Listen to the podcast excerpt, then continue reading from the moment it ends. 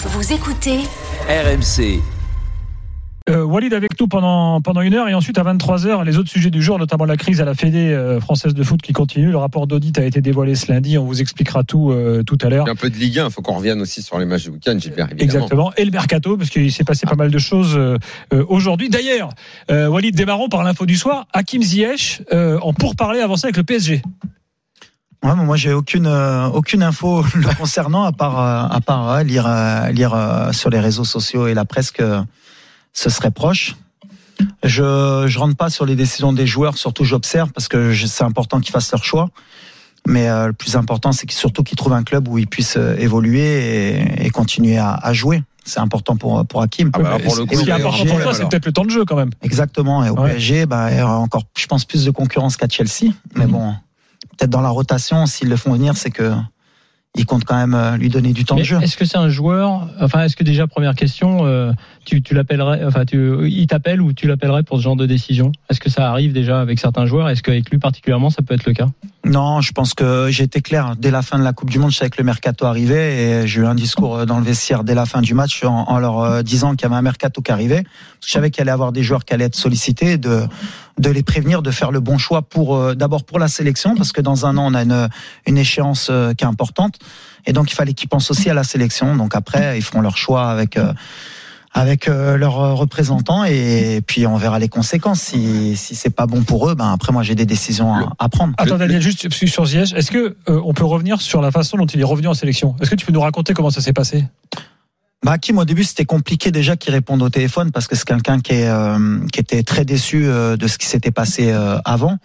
Donc il avait un peu fermé la porte à, à tout le monde. Et euh, bon euh, avant de l'appeler moi, je voulais être sûr qu'il allait me répondre. Donc euh, donc on a on est passé par des personnes euh, des amis en commun et quand quand tout était OK, on s'est parlé euh, et on, on a dû on a dû se draguer, on va dire tous les deux pendant au moins au moins 10 15 jours parce qu'il y avait le mercato du mois d'août qui allait se terminer.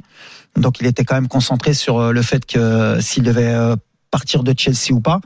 Et donc on avait décidé de se reparler tout de suite après le mercato. C'était une condition euh, absolue qu'il soit à la Coupe du Monde? Je veux dire, c'était dans le package Non, non, euh, non, non, non, post-Vaïd Non, non, non, pas du tout, pas du tout. Et sincèrement, même la fédération, euh, quand je suis arrivé, j'ai demandé directement au président de la fédération s'il y avait un, un souci avec euh, Hakim, comme pour avec Amadallah, Mhm. que j'ai fait venir d'Arabie Saoudite, euh, qui est un, un des meilleurs buteurs et qui n'avait pas été appelé pendant plus de deux ou trois ans. Euh, le président m'a dit non, euh, tu fais tes choix et tu les assumes. Et, euh, et voilà, après, il fallait juste convaincre les joueurs qui avaient un nouveau projet, dont Hakim surtout. Et, euh, et euh, bon, euh, je lui ai expliqué ce que j'attendais de lui.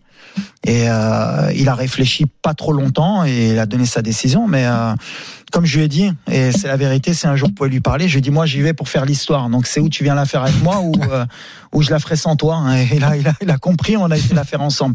Mais je savais que sans lui je la ferais pas quand même. Mais est-ce que, Donc, est-ce que fallait- le fait que euh, il ait eu ce souci-là avec Ali alors évidemment au Maroc on estime que c'est de la faute d'Ali enfin je résume ça très vite, hein.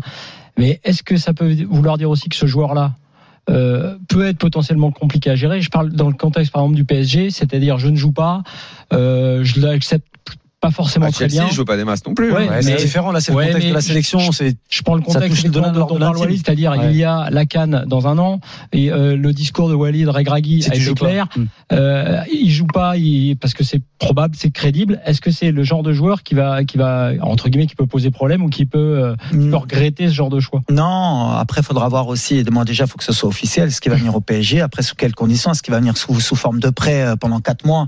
A Et après, ce encore ça. au mois de juin, euh, il pourra retrouver un club peut-être où, où il aura peut-être plus de temps de jeu. Mais euh, on verra, d'ici là. Mais moi, j'ai pas de, de conditions à chaque fois concernant les joueurs. Je regarde l'état de forme, je regarde leur, leur mentalité. Hakim, sincèrement, c'est quelqu'un en fait qui a besoin de pas d'amour, mais vraiment de, de considération et de lui expliquer les choses en fait. C'est pas quelqu'un avec qui tu veux, tu vas faire un choix et tu laisses de côté. À partir du moment où tu lui dis les choses clairement, moi j'ai pas eu de souci pour le moment avec lui parce que tout a été clair dès, dès le départ. Quelle est sa meilleure position sur un terrain? Moi, je pense que c'est un, joueur qui aime bien avoir le ballon dans les pieds à, à la ligne et, et donner des parce qu'il a une patte gauche qui est extraordinaire. Je pense qu'elle a été un peu déréglée avec le manque de temps de jeu qu'il avait à Chelsea, mais j'ai regardé encore ces derniers matchs, plus il joue et plus Lamir elle commence à, à revenir.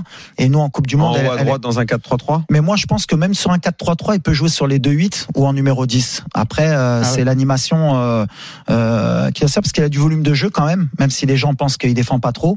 Techniquement, c'est quand même euh, du très haut niveau sur les il y prises a de Vous voulez dire- qui défendent pas trop. Vous voulez euh, dire mi- euh, que dans ce dans le. PSG actuel, euh, on sait que les trois de devant sont intouchables et que même les sortir en fin de match, euh, ça semble pas possible.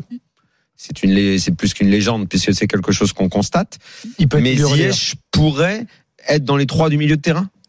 Moi déjà, moi dans ma tête, il peut, il peut parce que j'ai même dans ma tête peut-être le faire évoluer plus tard en sélection euh, dans dans, dans les le cœur du 2-8. jeu. Ouais. Parce que c'est quelqu'un quand il prend le ballon même euh, de plus bas, il est capable de faire des passes de plus de 30 40 mètres et euh, d'une précision Ouais. qui est qui est extraordinaire. Donc s'il y a des appels de balles, euh, il peut être comme un quarterback et il a le volume de jeu ce qui peut-être m'inquiétait avant parce que je connaissais pas vraiment euh, le volume que pouvait avoir Hakim mais courir, il l'a montré pendant la Coupe du monde, il il il- il l'a fait même plus que On a des spécialistes du foot néerlandais qui nous disent qu'il a joué dans cette position à l'Ajax.